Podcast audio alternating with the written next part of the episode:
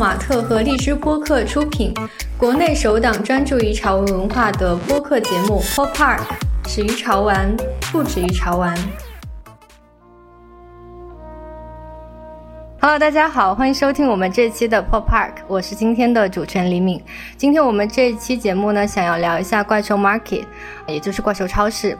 怪兽超市其实是一个推广怪兽类设计师的玩具平台，同时也是一个藏家的二手玩具的交易平台。那每年其实是会办好几次线下的展览。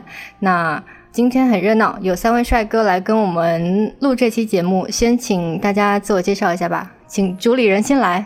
大家好，我是凯泽。大家好，我是小吴。大家好，我是大迪。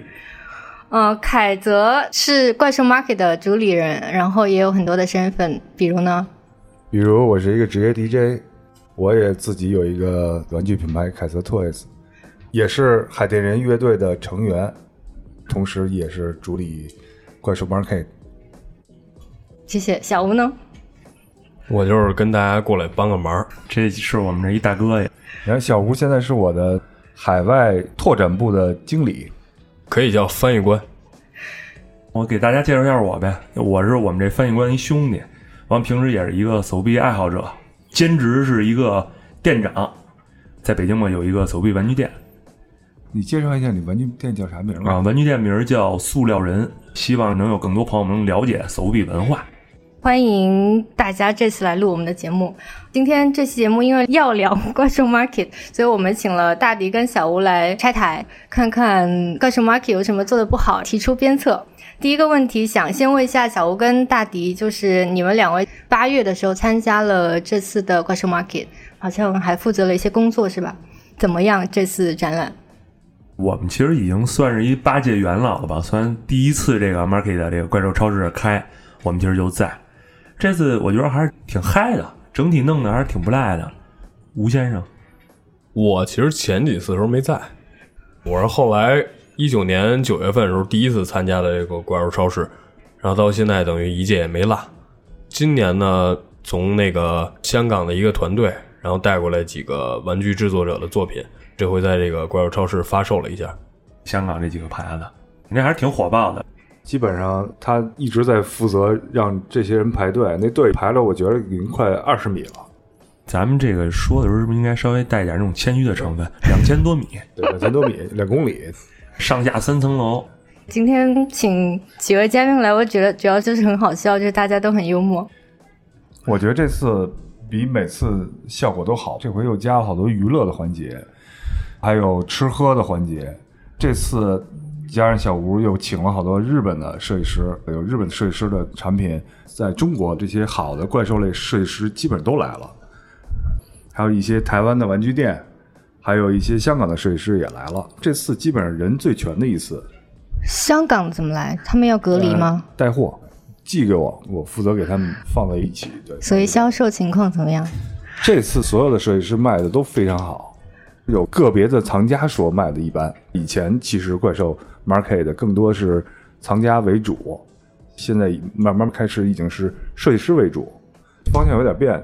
所有的设计师基本上都卖光了，那就是设计师下次还要来你的展会喽，来了就能卖。蔡主席那天卖扭蛋卖了四万块钱两天，对，就非常火爆啊！现场有一些设计师发售的玩具，完这个有好多我们玩的，要不有一些我们不太爱玩的，什么类型都有。其次还有一个比较好的不同别的展的是什么呀？就是它有一个玩家的二手交易，都有好多卧虎藏龙的玩家会卖一些他们自己收藏的玩具啊，或者他们推荐的玩具，这一点特别好。大家每回到了那儿都能有收获，这次而且更丰富，还有一些吃的，包括炸春卷儿、小酒什么的。当然了，那酒精可能相对少点儿。我一哥们儿做了一个越南卷，然后还有一哥们儿做了一个泰式咖喱粉。对，所以这个其实是一个朋友的线下聚会。对，就是想你来了以后就都别走了，吃喝玩乐一天就交在这儿，还有现场 DJ 有放音乐什么的。所以第一届什么时候办的？第一届应该是二零一六年的十一月二十六号。那蛮久了，跟你做玩具同时开始的。晚了一年吧，比我做玩具，我二零一五年开始做。好，那你做玩具，待会再聊。三位是怎么互相认识的？跟大迪就是他从第一届就一直在，基本上。小吴是等于他后来回不去日本了，就只能在北京待着，一直就参加了。他之前是一直在日本，在东京，对。他跟东京的这些设计师基本上也关系非常好。比如说我去东京，他也会介绍我一些设计师，一块儿喝酒聊设计，招待我们。对对对，每次我们只要去了日本，必带我们吃日本那边特色的刀削面呀，什么兰州啊这些。对什么小肥羊啊，烤鸭呀。所以我们今天节目其实是美食节目，对吧？对录完这期节目要喝一个参鸡汤，对。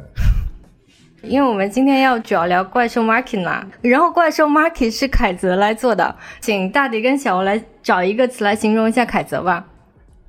玩儿，我觉得，我觉得这泽帅就是什么，就是好玩儿，有意思，干就完了。小欧嘞，我本来也想说这词儿，现在一下给我台词儿抢，嘿，那我改一个，咱俩一样吧，就都是肯定都是玩儿。那凯泽的身份刚刚已经讲过了，有很多个嘛，比如说乐队成员啊，然后是 DJ 啊，然后也是玩具设计师，你还是怪兽 Market 的主理人。那这四个身份是怎么集合在你自己一个人的身上的？我做 DJ 已经做了十三年了，才开始做音乐，才开始做玩具，这个等于就是专业技能已经有了，你再学一个新的专业技能。从二零一五年跟擦主席开始做第一款玩具，也同样开始自己买设备做音乐，其实就这么过来的。像做玩具还有 market 这种，就跟白天上班一样，白天处理一些跟设计师的合作、发售、跟工厂的生产协作。包括发货什么的，这都白天做。然后 market 也同样是这个时间，找设计师聊合作，找场地定时间，发售消息什么的这些工作都是白天做。其实是一个很复杂的这么一个工具，需要做的事儿很多。这也相当于对于就是凯泽这边来说，我觉得也是一非常重要一考验吧。当玩具设计师这块儿有很多事儿都得自己亲力亲为。对，你不做玩具，可能你不清楚这里需要做很多的事儿。等真正一做的时候就。其实是一很繁琐的这么一件事儿，繁琐。找设计师合作，你还得想，如果我自己不涂装的时候，我就想从开始建模的时候就得考虑设计，我自己设计方不方便涂装师来涂，对，这都是要考虑的。包括完了以后，我得自己设计包装，找设计师再帮我设计包装，全是一繁琐的一些。包括发货，海外发货单子越来越多，之前。发货的时候，我觉得经常你就发错了。国外的也面临过发错的那些问题。如果当设计师的话，就大提说的，你都得自己亲力亲为。那你开始做玩具，你刚刚也讲了，就是说认识了擦主席嘛。嗯。你认识擦主席之前关注玩具的吗？从小就是一直在买，一直在玩。我比较受美国美式九十年代的玩具影响，对，就是从那个挂卡玩具开始玩起来的。比如简单的像忍者神龟、捉鬼队。因为从小到现在没断过买玩具，你玩过了那些东西，你就渴望着后来出来麦克法兰、再生侠这种东西，就一直买嘛。买完这些大的厂牌出的那种，你就渴望买小众的，你就去找，比如说像有一个英国的一牌子做那个坏品味熊、小熊，各种各样的。就随着玩会买更多稀奇古怪的、不好收集的，对，不是说我今儿淘宝预定就能买着的东西。我记得是零几年鼓楼开始复兴，整个那一条街全都是玩具店，然后基本上我是每个星期都会去买玩具，活到老玩到老。你后来就开始做玩具了？有一个机缘巧合，找了一个白天的工作，因为我一直是 DJ，特别地下的那个，从来没想过我能去找一公司从上班。那天特逗，有一个也是 DJ 朋友做白白 disco 叫佩佩，然后有一天去一个 party 跟我说：“凯泽，你要不要来我们公司上班啊？”我说行，你们公司？他说我们公司是暖岛，是中国最大的电商平台。那会儿是刚开始，中国兴起投互联网，全是融资 A 轮 B 轮那种。那时候在风口浪尖上，那公司做的确实挺大的。然后我们就去了，去了以后就真的要我了，就去那公司上班。我负责工作其实就是买手，每天看那些独立品牌。我每天其实就是在找看独立品牌，慢慢慢慢的有一想法说。这事儿我自己也能做，我可以做一个自己的独立品牌。做独立品牌，我强项肯定是玩具啊！我就开始在网上查，在 YouTube 上下载了好多视频，看怎么做，买美国土绑钢丝儿什么的。对我来说，玩美式玩具其实就是像麦克法兰的那种，他们的制作工艺就是做一个钢筋骨架，用美国土做那种。后来我看了国内有做这样好的公司，就是莫纳，他们那会儿也有课程，一万多块钱那种，我记得是一万六，好像是那会儿考虑说要不要去那儿学习上这么一课。在这个机缘巧合下，后来我就认识了蔡主席。有一次我办了一个公交车上的一 party，从三里屯工体发车，三里屯转一圈，绕鼓楼、五道口一大圈，再回到朝阳门 SOHO。擦着鞋一路就到我们那车上玩，认识了。后来完事儿以后，他说你太牛逼了，你看看下面那些开跑车的都太想上来了，说为什么我没在这车上，就疯了那种。就是确实还挺好玩。完了以后，我就知道他也是做玩具的，说了问他怎么做。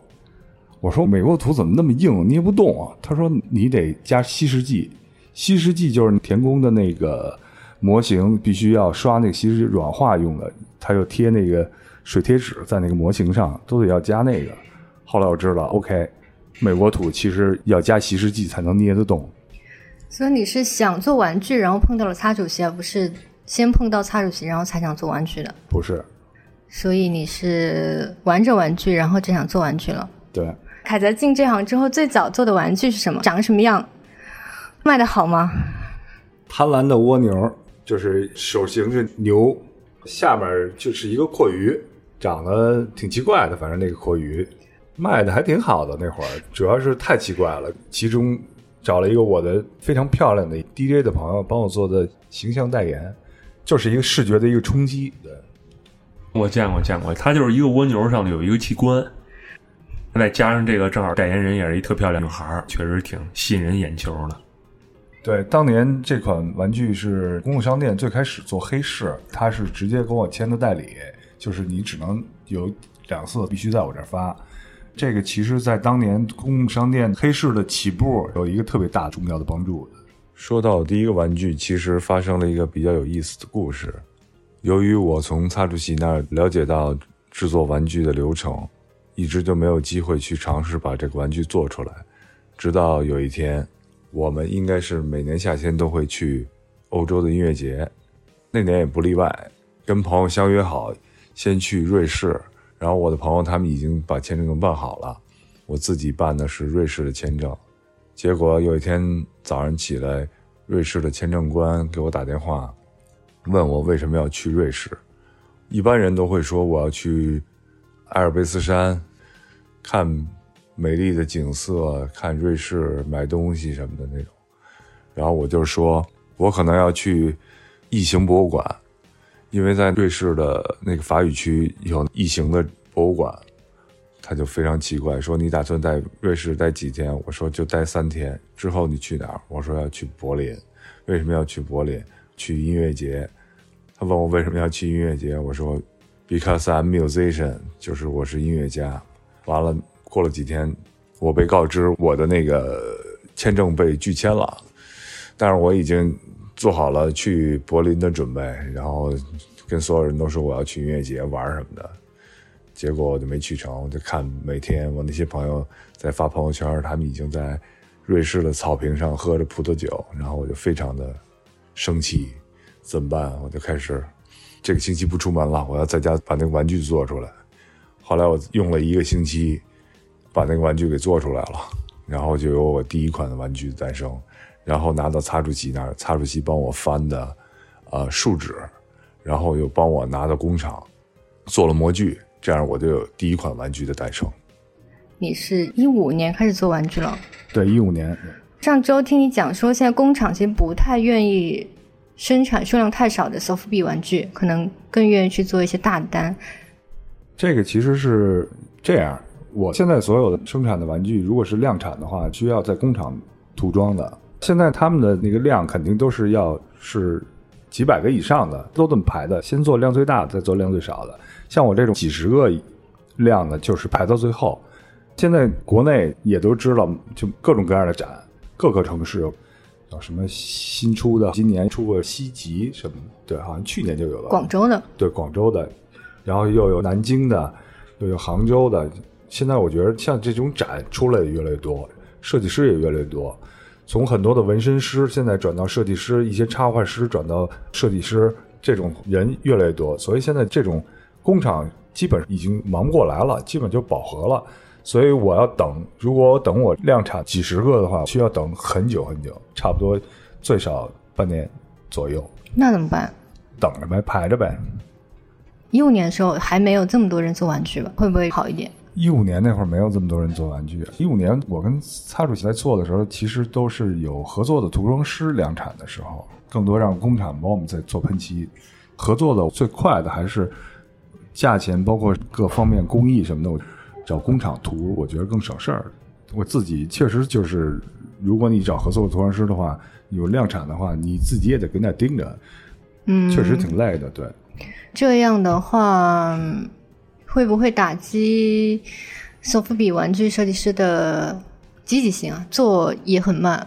会，真的会。很多我认识的设计师都在吐槽这些事儿，因为索夫比的玩具不像主流的，他们那个量能起来几百个，这个就是几十个到头了。我觉得就是几十个到头的话，你要一下等个三个月、半年的时候，你的积极性就灭了。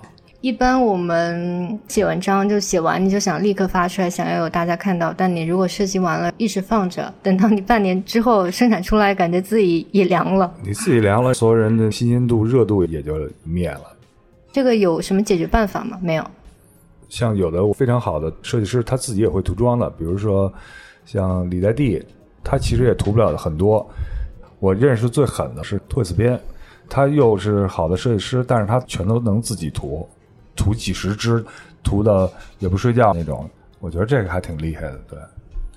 凯泽觉得设计玩具的乐趣在哪里？跟你做 DJ，跟你做别的什么怪兽 market 应该不太一样吧？不一样。做玩具对于我的乐趣，你把你自己的所有想象空间实现了，你不是一个听觉，而是你还是一个视觉，你可以很直接的放到你的面前，然后你可以让所有人看见，你还能让人玩儿。这个对于我来说，也是从小玩玩具，后来自己做设计是一个梦想，梦想有高度，对，有高度，但实现了就还好的。实现了，发现其实没那么厉害。开始我一直是 DJ，这是一个玩音乐的一练一个思维逻辑。当你掌握了设计以后，就是打开你另外一个思维逻辑。你打开一扇门，就是你可以按这种思维逻辑去思考。对，所以我觉得还蛮好玩的，因为我觉得做怪兽 market 应该更多的是那种流程上的、统筹上的，但设计可能是一个更个人的。其实我觉得我如果是做怪兽 market，给我带来的是，就是因为我懂设计以后，我有审美，我用审美挑选我喜欢的设计师，其实就这样。所以小吴给怪兽 market 带设计师，你要怎么去挑呢？去挑那些比较火的，还是说会加入你自己的审美？因为你读服装设计嘛。我可能还是会加入一些自己的一个主观判断，可能我还是更偏向于给大家推荐更好、更有趣儿的东西，起码别让人白来，对整体的怪兽超市未来的发展也能起到一个正向的推动作用，所以我还是呃在这方面比较下功夫的。凯泽因为是乐队的成员嘛，也是 DJ，你觉得这两个身份能给你做设计带来灵感吗？是有的吧，因为你做了那个爱丽芬宇宙蹦迪系列，还有宇宙儿童游乐场，对，肯定有，因为我做爱丽芬系列其实就是宇宙蹦迪系列嘛。两个是一样的吗？不是，游乐场是另外一系列。基本上现在我就是两条线，一个是宇宙蹦迪系列，一个是游乐场这条线。对，宇宙蹦迪系列呢，其实就是等于爱丽芬，它是一个驾驶舱，上面有一 DJ 小兔子，他是一个特别有名的 DJ，经常驾驶着艾丽芬去环游世界与宇宙之间去 DJ。他去了啊、一个叫泡泡星球，去了一个泡泡俱乐部。正在放音乐的时候，看见底下有一些外星人，就走起来了，一些舞托。他以后持续的带着这些外星人去任何场地做他的舞托，这就是故事的开始。然后就发展到有那个小车，那个小车在国外的有电子音乐节叫 Street Parade，对他们就是有很多的卡车，DJ 在上面放音乐。我是呃第一次去国外，去欧洲的 Street Parade，有中国的卡车，有中国 DJ 在上面放音乐，我就借助这个概念，那个其实就是一个 Street Parade 的卡车。现在最新的就做了一个俱乐部，俱乐部怎么了？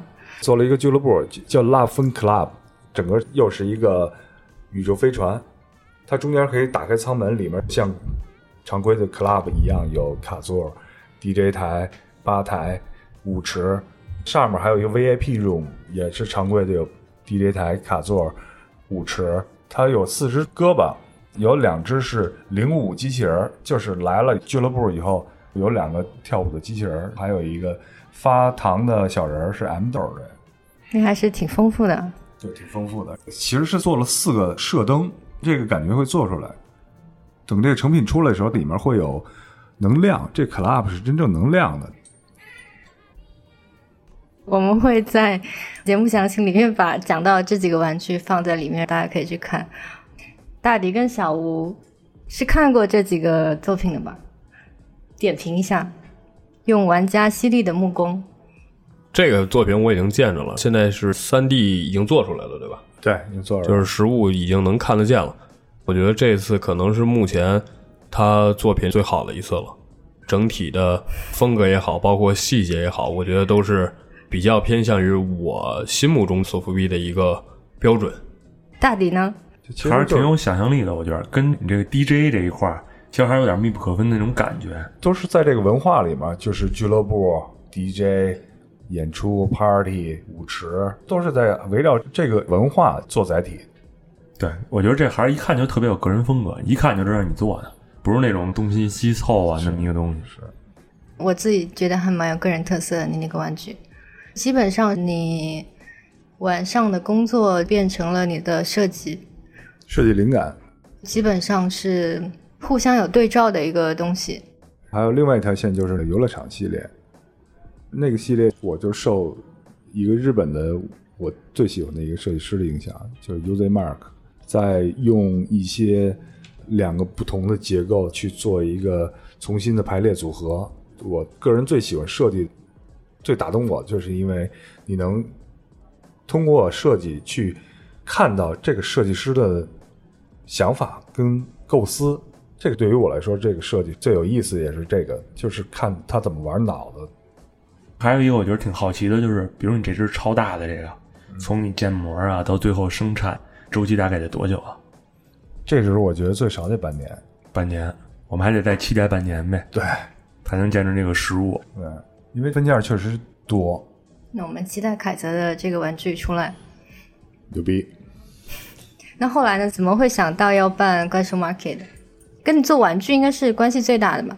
其实是这样，我在小的时候，其实有一情节，就是我原来是在中关村三小上的小学，然后他们那块儿有一个大操场，每周日会有一个跳蚤市场，你可以带着你自己所有的玩具也好、漫画也好去那儿卖。基本上我每周我父母会带我去那儿，我记得好像交一块钱可以在那儿拿一块布摆摊儿在地上卖。之前就卖所有的那些看过的漫画，当年的什么《圣斗士》《小猴王》这种，买的时候应该是一块七毛九一本，五毛钱一本卖了。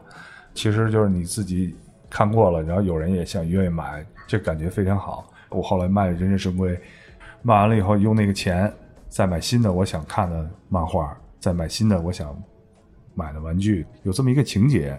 我那会儿上班的时候，我因为我在那个摩登 Skylab 那个场地做驻场 DJ，我们的那个店长给我们所有人一个任务，说每人必须办一个十几类的活动。当时我就跳下来了，我说太好了，一下我就说我们都有这个概念，一是二手闲置，卖玩具加动物爬宠。其实第一届的怪兽 Market 就是二手闲置交易，呃，玩具加爬宠。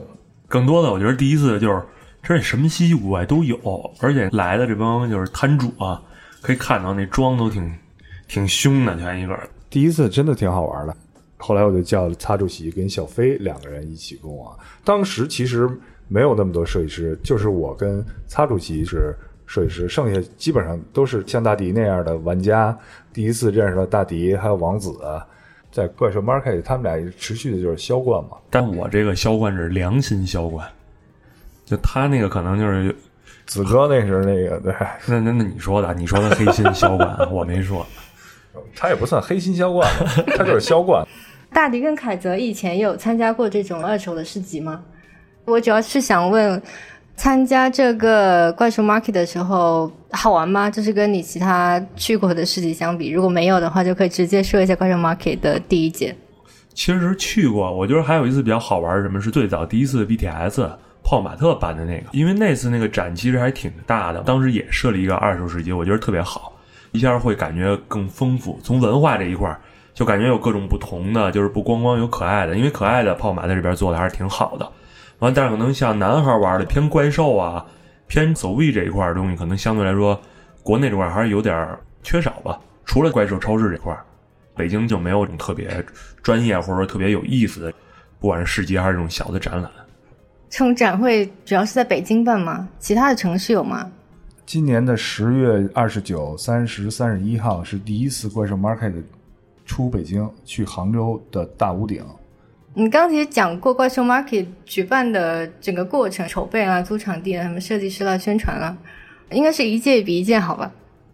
啊，对，肯定一届比一届好，因为现在我觉得自己做这么长时间了，然后你的资源，包括你做的每一届，很多人都看到了，会有更多的新设计师愿意加入，这个非常好，所以还是得到了认可的。对，得到认可，口碑非常好，我敢说，基本上算是。国内这种展类的口碑最好的，这种规模的展类肯定不能跟你们那个大的比。有困难的地方吗？比如说你当设计师，可能就会认识很多人嘛，大家都可以来。有难的地方吗？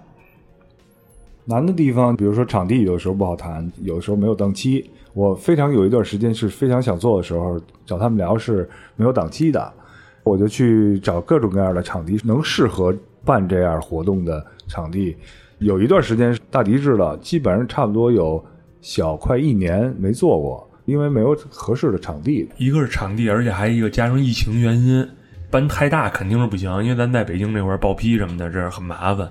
空间太小呢也不行，因为现在设计师的摊位加上二手玩家摊位实在太多了。现在我觉着已经快六十个摊位了。那你？DJ 的身份跟设计师的身份会给你做怪兽 market 带来帮助呢？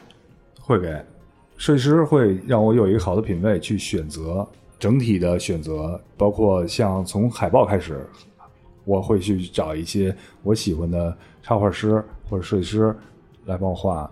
从选场地，我也会选，不会选一个非常昏暗或者是非常不合适的状态的。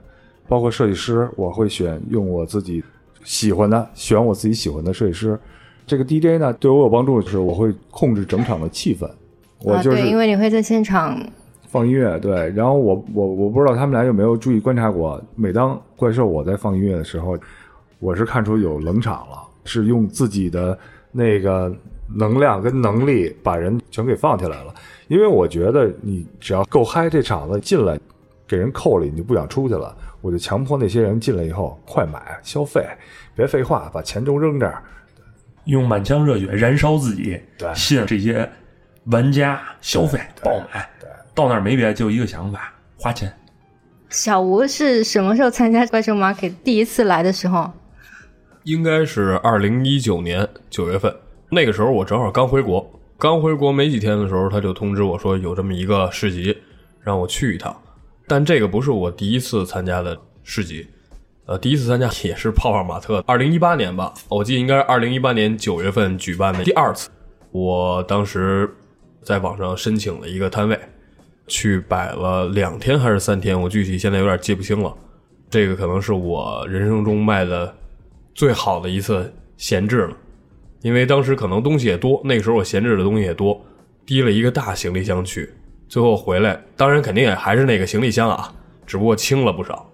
你说的是套马特市集？对对对对，这个是第一次。怪兽市集是第二次参加市集，然后是怪兽市集的第一次。也是去摆摊吗？对对对对，然后从那个时候开始，就是每一届我就都没落下过。从一九年的时候就没有再回去过。对对对对，一九年九月份开始。第一届的东西太多了，现在越来越少，它东西。大迪是从第一届就跟过来啊，对，但是看着怪兽 Market 长大，对，看着我自己一点点长大，心境如何？我觉得也是一个过程吧，从最开始自己也是瞎买啊，慢慢的交了那么多学费，成长到现在这么一个高度吧。什么高度？以前太低是什么低？高度可能也就是那种一览众山小的高度，怎么都看不见，怎么那么小啊？怎么的？开玩笑啊，稍微有点谦虚的程度。当时就主要是去买东西哦，你摆摊吗？当时也是去卖东西，但是当时卖东西，以现在的角度看难以启齿，为什么？因为那个东西实在做的太差。咱那会儿也是刚玩儿吧，没多久，这个圈子就很奇怪。一开始你买东西会有很多人给你安利，这好那好，等到你买完了之后，过段时间随着慢慢品味提升吧，就觉得这东西不太好，完了再一卖，哎呦，那你就发现了这上了一骗局，比那庞氏骗局还可怕。再想卖这东西卖不掉啊！我这人又属于那种就是断胳膊断腿都没问题，我一千买的我一百我都敢卖，只要你敢问我，慢慢的就等于给那点东西给卖了吧。我这良心也有点过意不去啊。虽然我一百卖人家，但也还是良心不安。可能慢慢之后，我们自己包括跟康帅，我们现在也在做视频啊，在做这些东西。为什么？其实就是希望大家能看更多就是手扶币这块的好东西、有意思的东西，别上当受骗。对，大迪他正经八百的，真的去那些美国的展，还有日本的玩具店，真的去采访的那个视频里面都有的。你们如果有人有时间，可以翻翻老的那些玩命收藏的视频，其实还是挺有营养的。我看了，还去了日本的工厂啊，去了一些日本的玩具店。对，包括像美国大点儿的动漫展之类的，大迪其实是我的同行了，做传播，一代网红，厉害厉害。怪兽 market 这一类在国内算是唯一的吗？因为你们那个怪兽 market 不一定都是怪兽啦。基本上我觉得独立设计师这个更精准，就是什么都涵盖。对有怪兽，有可爱，肯定是小众的。我在选设计师，包括他们有的藏家在想跟我说，能不能我来你这儿摆摊儿，我先让他把他自己的藏品发照片的。我看如果是小众的是 OK 的，不管你是什么毛绒玩具也好，什么盲盒也好，扭蛋也好，什么这种类型的美式挂卡乱七八糟都有，包括还有什么玩娃娃的这种，但是你不是那种主流的，就是小众的，是都可以来的。所以还是蛮严格的，但种类比较多。对，海伦那会儿特谦虚，不说过吗？我这个筛品顶多四个字儿，包罗万象。那在国外这一类的市集多吗？国外肯定多。这个大迪去过美国的，我没去过。美国的，我觉得应该是全世界应该是能做最好的这种展。对，对，它很大，因为跟动漫都沾边嘛，一些美漫什么的，NYCC 啊这些，相对来说，他们一些可能小一点的市集，可能未必有咱们做的好。咱们现在玩家基数，包括玩家质量也越来越高。疫情好像对你办展没有什么影响，我每次都是踩到那个疫情的边缘。而且还很嘚瑟在朋友圈。我还发了一首太欠了，我发了一首《灌篮高手》那世界的尽头。去年是十二月二十五号，正好完了以后是那个疫情起来，那个真的太悬了。当天我办的时候，所有人都说你肯定办不了。完了以后那天我上街，我从家里打车，我真的看着路上没人了，我自己就觉得挺他们是不是都去大悦城怪兽超市？那天所有人都去了那儿了，我觉得比较欣慰。对，那有设计师通过你们这个市集变红的吗？因为你们是一个平台嘛，设计师可以来线下进行交易之类的。变红是指那个健康码吗？你好幽默，我觉得他这个牵扯很多因素，就算他通过怪兽超市红了那一下，但是他在平时的维护啊、平时的运营这块儿有问题，还是肯定会不行。有的时候这个玩具设计师这块儿，他其实方方面面，不光是玩具一点，这个设计师做人方式怎么样，不管东西怎么发售，包括每期的涂装啊怎么设计，我觉得其实牵扯很多方面，不是单单一个方面能决定的。所以我们能捧红他们，但他们自己如果说作，那也没办法。真的是大迪说的这种，你做好的设计，你还得做一个好的人品，你才能是成为一个成功的设计师。缺一不可。对，是一个全方面的素质。那你们觉得线下展的优点或者魅力是什么？因为索福比玩家可能会比较少，大家可以通过这个怪兽 market 来线下见面。非要去参加怪兽 market 的原因，讲一个。不来你干嘛呢？跟家的。我觉得可能还是因为有些东西，耳听为虚，眼见为实。就是这个东西，你得实物摆在你面前。有些东西你看照片可能感受不到它那个魅力，真的见到实物，喜欢的就不行了。这时候你就会有一个很冲动的消费的欲望。对于我来说，怪兽 Market 它的气氛是觉得你进来以后你会被吸住了，你这一天你就不想走了。金钟罩铁布衫就扣里了。小吴觉得凯泽讲对吗？你进去之后想走吗？呃，我没法走，因为我摊位在那儿呢。我还是很愿意跟大家线下交流的。大家经常说我这个人线上如果找我聊天是找不着的啊，只有在付款的时候，我点那个收款是最速度的。线下的话，有更多的人能来参加这个怪兽超市。或者说这些路过的人更愿意跟你去多一些交流，可能更容易、更精准的给大家介绍一些相关的知识，因为有实物嘛，你可以具体的给大家展示一下这个东西。我还是挺喜欢线下能跟大家多做一些交流的。这个问题有点正式啊，我念一下：怪兽 Market 能作为国内外 soft 币玩具设计玩家群体的水准的一面镜子吗？大家来参加怪兽 Market 的时候。其实是能知道现在中国的 soft 币的设计是这个样子。我觉得能代表中国大部分的好的独立设计师的一个镜子。所以现在中国的独立设计师有几个？如果都来你展会的话，不刚说了吗？就是咱们所有的员工两只手加起来可能都比这个要多，可能就是六千、七千，我都没问题。而且可能每天都能冒出十个。对。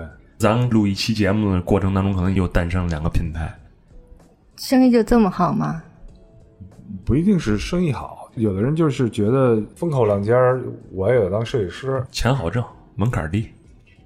可能你光听到我们骂了，其实也有很多新的设计师做的挺不错的。介绍一个品牌名，我可能不太会念，我只能直接说这个东西是什么东西，就是什么形象啊之类，但咱也不具体说了，就只是说这个现象。好的有，不是没有，真的他做的不错，我们一看就能看出来还是很有实力。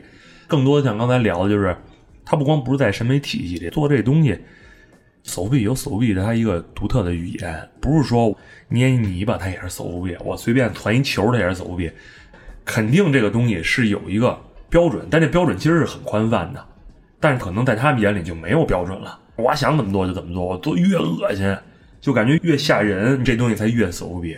其实很多时候并不是这样，理解有问题。其实是因为他不太玩儿，对，所以他其实没有什么太多的理解的能力。他只是觉得可能现在这个事儿能赚钱，我就赶快尽快投身到这个行业当中。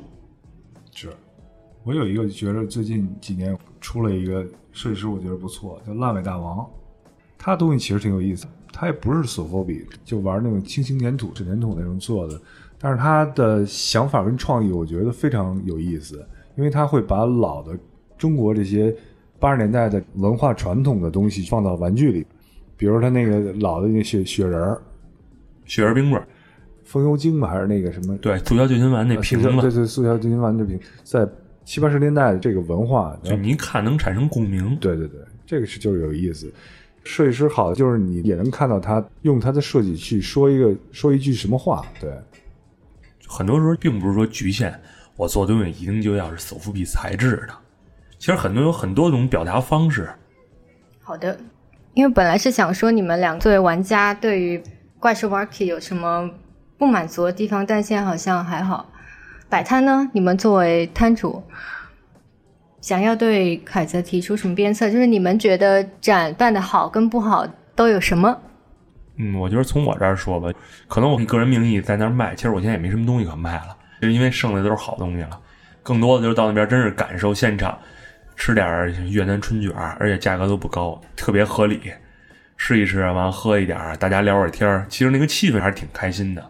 建议就是，可能有一些比较差的这些设计师品牌啊，选择性的让他们来，因为什么？因为其实这是每一个牌子其实代表一个整体，就可能他是你的鼻子、你的眼睛、你的耳朵，那可能这人你看长得挺帅的，哟，没耳朵。或者一只耳，对你的整体形象有减分的。其余的我觉得没什么，我觉得挺好的。我觉得希望还是能更多、更大，做的更大、更强、更快。包括这次多的这些食品区，一些吃的喝的，我是非常喜欢的。我还是挺高兴的，而且都特别好吃，挺有意思的。尽量以后可能会减少一些手扶梯相关的东西，加入一些更多有趣的，比如说手工艺品，或者说插画师，或者说各个行业一些比较优秀的人才进来，能让这个怪兽超市变得更丰满一些。就是不那么单一。那你觉得，可能最开始办怪兽 market 会有一个初衷嘛，就想说做怎么怎么样，想达到怎样的目的？那你觉得现在的效果跟你最初想的符合吗？还是说有一定的差距？符合，一直还是在往那个好的方向发展，一直还是在做独立的这个事儿，独立的平台。好，那下次怪兽 market 就是在十月底的杭州举办，对，十月底的杭州举办。那就祝十月的怪兽 market 举办成功，所有的设计师都能卖光。大卖。那我们今天这期节目就差不多了，感谢大家的收听，拜拜。拜拜。拜拜。拜拜。